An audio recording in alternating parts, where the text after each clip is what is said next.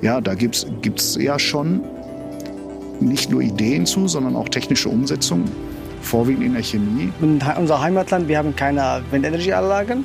Momentan vielleicht wird auch in Zukunft auch eine oder zwei gebaut werden.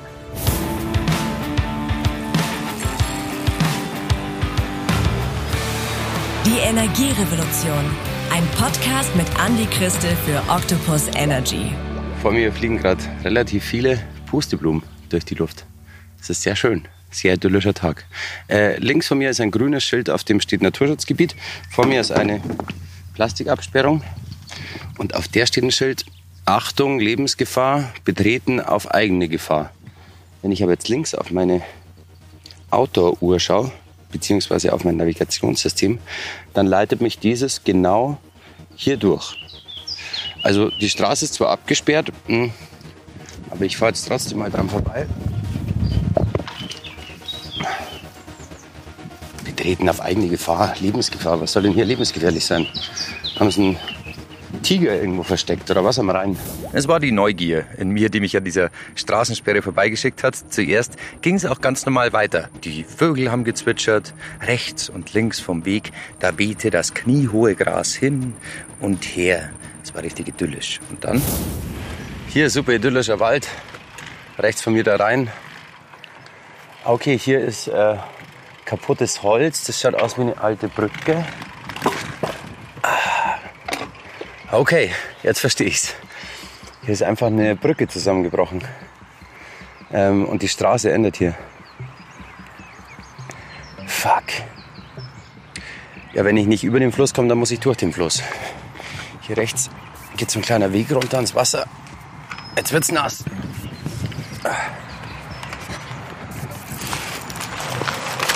So, Schuhe aus.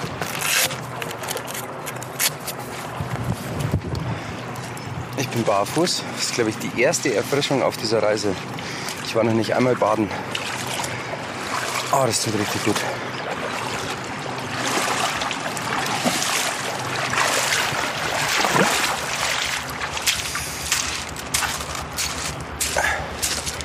So, der erste kleine Teilabschnitt wäre durchquert.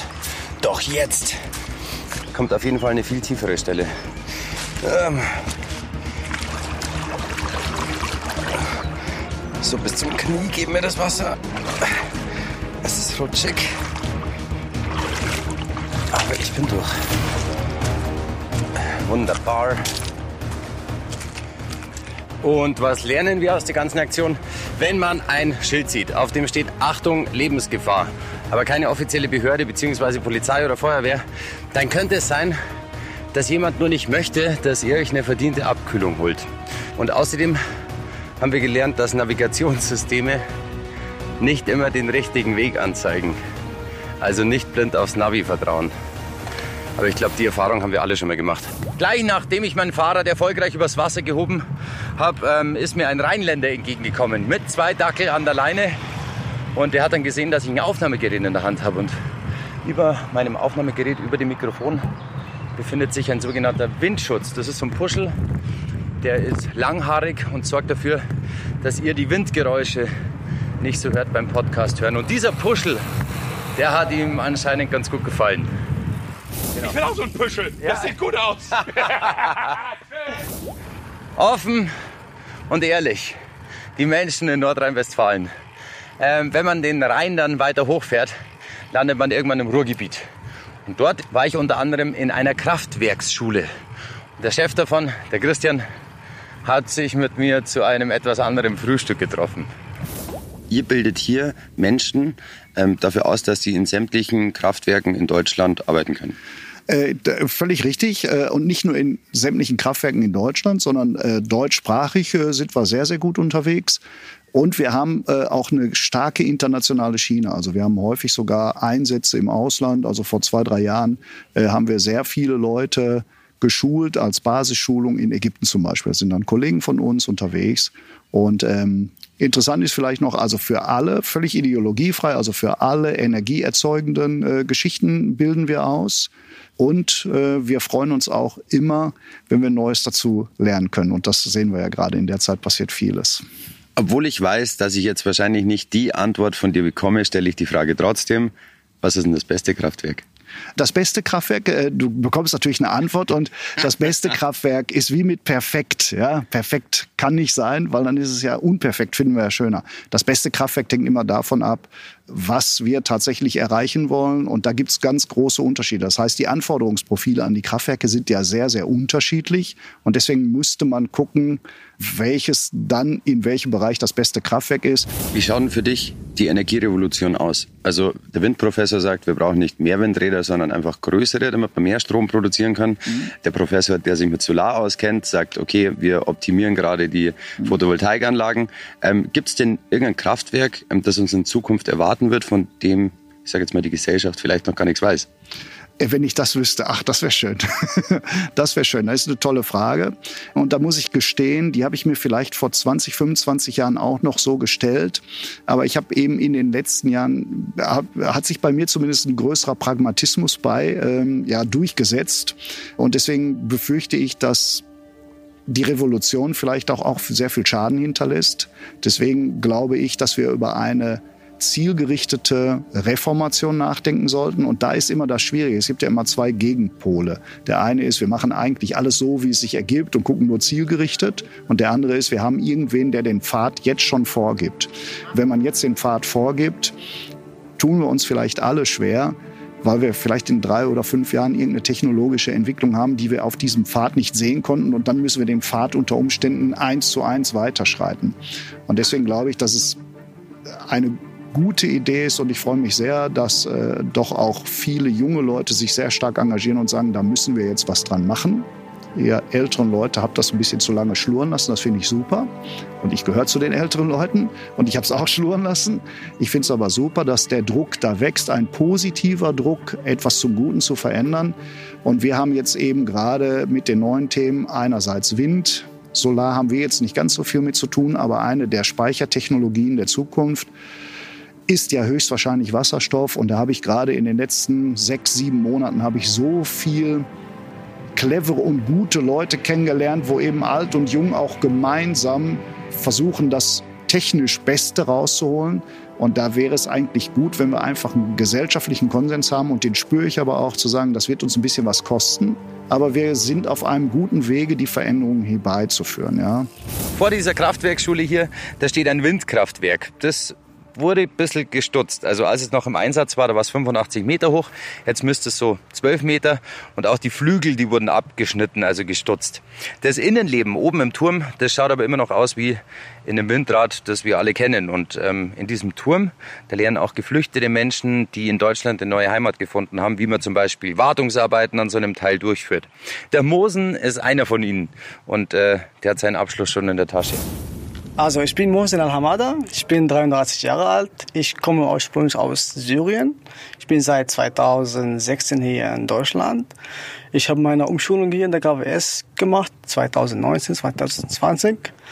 Da bin ich 2021 Juni abgeschlossen. Dann habe ich mich hier bei anderen, also bei, bei den Enertag-Firmen schon angefangen mit meiner Arbeit her. Ich habe schon Industrieelektriker gemacht im Windbereich, also im Bereich Windenergieanlagen.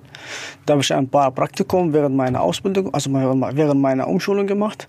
Habe ich bei den Windbranche ungefähr ja, sechs Monaten meine Praktikum gemacht. Da hat mir richtig gut gefallen. Ja.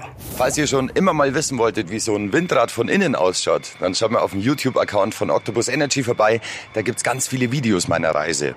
Jetzt kann man in Deutschland nicht einfach so in einem Windrad rumklettern. Ist ja viel zu gefährlich. Da kriegt man dann einen Klettergurt, ich habe Sicherheitsschuhe bekommen, ein Haarnetz, ein Helm und eine lange, eine sehr, sehr lange Sicherheitseinweisung. Aber ich kann mir vorstellen, wenn man aus Syrien nach Deutschland kommt, dann ist wahrscheinlich eine der größten Hürden erstmal die Bürokratie, oder? Ja, auf jeden Fall, aber nicht bei manchen Schulen oder manchen Ausbildungsbetrieben und so.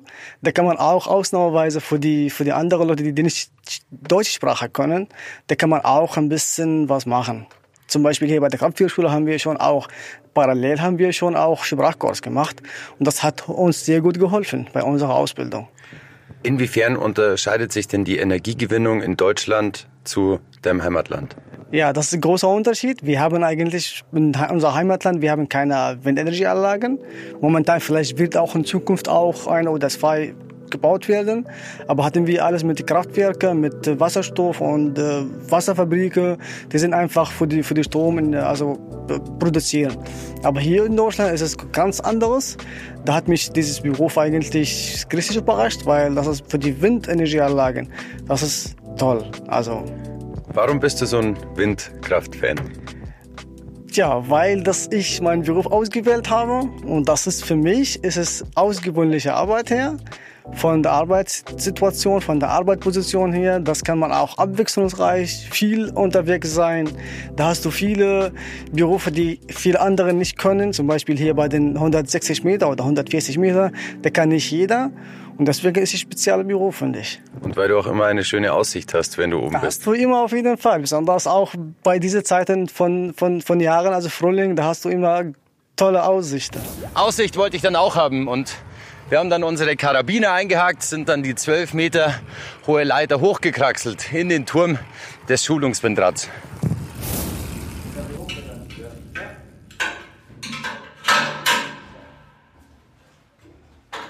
Frage. Ähm, ich kenne mich jetzt überhaupt nicht aus. Ich bin zum ersten Mal in meinem Leben in so einem Windrad. Ja. Ähm, wenn ich jetzt auf der Autobahn fahre Ja. und ich sehe Windräder stehen, Ja. dass die sich überhaupt nicht bewegen, geht dann einfach kein Wind oder sind die manchmal auch abgeschaltet? Weil mir kommt es manchmal vor, dass selbst wenn mehrere nebeneinander stehen, dass manchmal welche stehen und die anderen drehen sich aber. Genau, das kommt darauf an, welche Anlage ist das. Manche Anlagen, die haben eine Störung, manche Anlagen sind abgeschaltet und manche Anlagen, die haben einfach gestoppt, weil die Wartung machen sollen. Und deswegen je nachdem bei den Betreiber ist. Zum Beispiel bei manchen Betreiber, die sagen, okay, wir machen heute Wartung, wir stoppen die Anlage, da kommt die zum Beispiel wir als externe Firma und wir machen bei der Anlage Wartung. Eine Sache. Zweite Sache, wir nachrüsten irgendwas. Zum Beispiel, momentan machen wir bei unserer Firma BNK-Installation. Das ist den äh, Bedarf Nachtkennzeichnungen. Das ist, wenn den Abend oder Nacht dieses rote Lichter leuchten, die ganze Zeit beschweren manchmal Nachbarn oder so. Deswegen machen wir jetzt ein neues System. Blinken nur, wenn ein Flugzeug kommt. Ah. Die bleiben ganze Nacht einfach still. Wenn ein Flugzeug kommt, dann werden die einfach blinken. Damit die nicht die ganze Nacht einfach Genau, ja. Und eine andere Sache, zum Beispiel Störung ist, irgendwelche Anlagestörung, zum Beispiel hat er ein Fehlsystem oder Filtertausch oder keine Ahnung, das wird auch die Anlage nochmal gewartet werden. Alles andere wird von der Betreiber alles entweder die Anlage abgeschaltet oder komplett einfach ja, Störung. Also da kommt eine, zum Beispiel eine, eine Team von, von Hersteller oder wir als Externer. Wir kommen zu der Anlage, machen wir die Sturmbehebung und wir die Anlage nochmal weiterlaufen. Das, Okay. das ist das Einzige. Die andere Sache, wenn die einfach weniger als drei Meter Sekunde Wind ist, dann wird die Anlage auch nicht drehen. Da wird einfach ein Leerlauf. Ganz, ganz langsam einfach dreht. Ja. Also so ein Windrad kann erst richtig arbeiten ab einem Wind von drei Meter pro Sekunde. Das kann den, den Hersteller einfach äh, auch en- entscheiden, weil die sagt, okay, weniger als drei Meter Sekunde, dann produzierst nichts. Dann jetzt eh nicht. Genau, dann so- genauso wie Autofahrer. Wenn du zum Beispiel auch einfach so laufen, also so fahren, da wird einfach von Öl her, von, von Reifen, von alles ist von, vom Auto. Deswegen genauso bei den Windrad.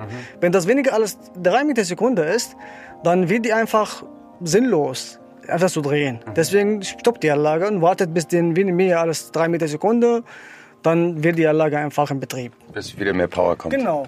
Und dann richtigen Bau ist ab fünf oder sechs dann richtig gut Vollleistung. Also auch wenn es jetzt nicht so hoch war, ich stand auf einem Windrad. Da ist ein Getriebe drin und ein Generator und ein Haufen andere Technik, von der ich absolut überhaupt keine Ahnung habe. Aber der Mosen dafür umso mehr.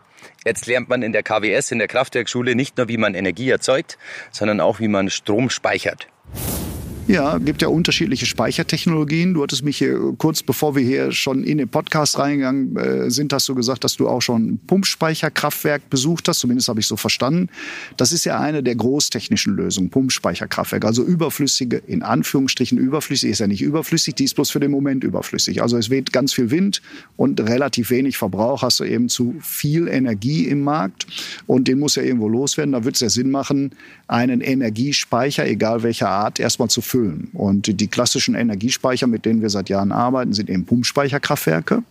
Das heißt, wenn Wind produziert wird, beziehungsweise wenn es windig ist, dann ja. wird Wasser nach oben gepumpt und wenn dann kein Wind mehr ist, dann lässt man das Wasser wieder ab und dadurch erzeugt man auch Strom. Genau, ne? und das ist das Wunderbare. Also tatsächlich sind Pumpe, äh, also der Generator und äh, ich sag mal der Motor sind technologisch eins. Also mit dem Elektromotor kann man das Wasser nach oben pumpen und wenn das Wasser nach unten läuft, fungiert der direkt als Generator. Technisch eine wunderschöne Lösung. Äh, aber wir sehen das natürlich seit vielen Jahrzehnten und ich kann mich entsinnen, einer meiner Kommilitonen hat, äh, wann muss das gewesen sein, so um 2010 hat er eine wunderschöne Abschlussarbeit geschrieben und in der Abschlussarbeit kam raus, okay, okay, so ein Pumpspeicherkraftwerk amortisiert sich nach wenn man Glück hat, 40 Jahren. Ist jetzt für ein normales Unternehmen total sinnlos. Ne? Also das wird so einen Horizont haben normale Unternehmen nicht. Dann kommt immer der Ruf nach dem Staat. Da muss der Staat alles Mögliche lösen. Äh, das ist also tatsächlich leider nicht so leicht. Und wir haben eben geologisch gar nicht so oder geografisch nicht so viele gute Voraussetzungen. Also Pumpspeicherkraftwerke kann man machen, ist aber wirklich eine extrem langfristige Investition. Dann haben wir äh, Batteriespeicher, hast du angesprochen, mit ganz, ganz vielen Problemen von Batteriespeichern. Und die dritte Möglichkeit, die eben jetzt deutlich stärker kommuniziert wird und die zumindest ernsthafte Chancen auch hat, technologisch und gesellschaftlich konsensfähig zu sein, ist eben die Wasserstoffspeichertechnologie, die nicht jetzt auch völlig frei von technologischen oder regulatorischen Problemen ist, aber die zumindest eine ernsthafte Alternative darstellt, denn ich kann mit dem Strom über Elektrolyseure Wasser trennen in Wasserstoff und Sauerstoff. Das ist beides relativ unkritisch. Und in einem, in unterschiedlichsten Prozessen kann man dann diese beiden getrennten Sachen wieder zusammenbringen und dann habe ich eben als Abfallprodukt Wasser und das stört dann eher nicht. Das ist ja die Idee hinter dem ganzen Wasserstoffthema. Aber das äh, ist, äh, ja, da gibt's gibt's ja schon nicht nur Ideen zu, sondern auch technische Umsetzung, vorwiegend in der Chemie. Aber so wie wir es bräuchten, wird das eine große Nummer werden. Also, der Chef von der Kraftwerkschule sagt, grüner Wasserstoff, super wichtig für die Energierevolution. Aber in der KWS, da lernen nicht nur Geflüchtete, wie ein Kraftwerk funktioniert, sondern auch wir alle. Wir können genau von diesen Menschen sau viel lernen. Also eine, eine der tollsten Lebenserfahrungen, die ich gemacht habe mit den Geflüchteten, ist folgende. Äh, das sind ja, wir haben jetzt leider nur Männer, das hat sich aber so ergeben. Das sind ja Leute, die unterschiedlichste Lebenshistorien haben, die auch wirklich Kriegstraumata mitschleppen, die auch wirklich Sachen erlebt haben, wo wir aus professioneller Gesicht gesagt haben, wir müssen die nicht alle eins zu eins kennen. Deswegen haben wir eine sozialpädagogische Betreuung dabei. Ähm, aber was wir gelernt haben, ist, wie positiv man auch mit schlimmen Sachen umgehen kann und wie so eine Gemeinschaft das schafft, positiv auf gute Ziele hinzuarbeiten und ähm, einfach für sich den Anspruch zu haben, da auch zu sagen, wir haben eine Zukunft und wir wollen die auch gestalten. Das fand ich super. Und äh, da sind die ganzen kleinen Probleme, die wir hier so tagtäglich mit uns rumschleppen, die werden plötzlich noch kleiner. Und äh, also ich habe hier nochmal eine andere Form von positiven Frohsinn gelernt, muss ich wirklich sagen. Grenzen im Kopf überwinden, offen bleiben für Neues, das ist wichtig und auch nicht zu viel Ratschläge erteilen, so wie ich es gerade tue. Ähm, der Christian und der Mosen, die haben dann mit anderen Absolventen noch weiter gefrühstückt.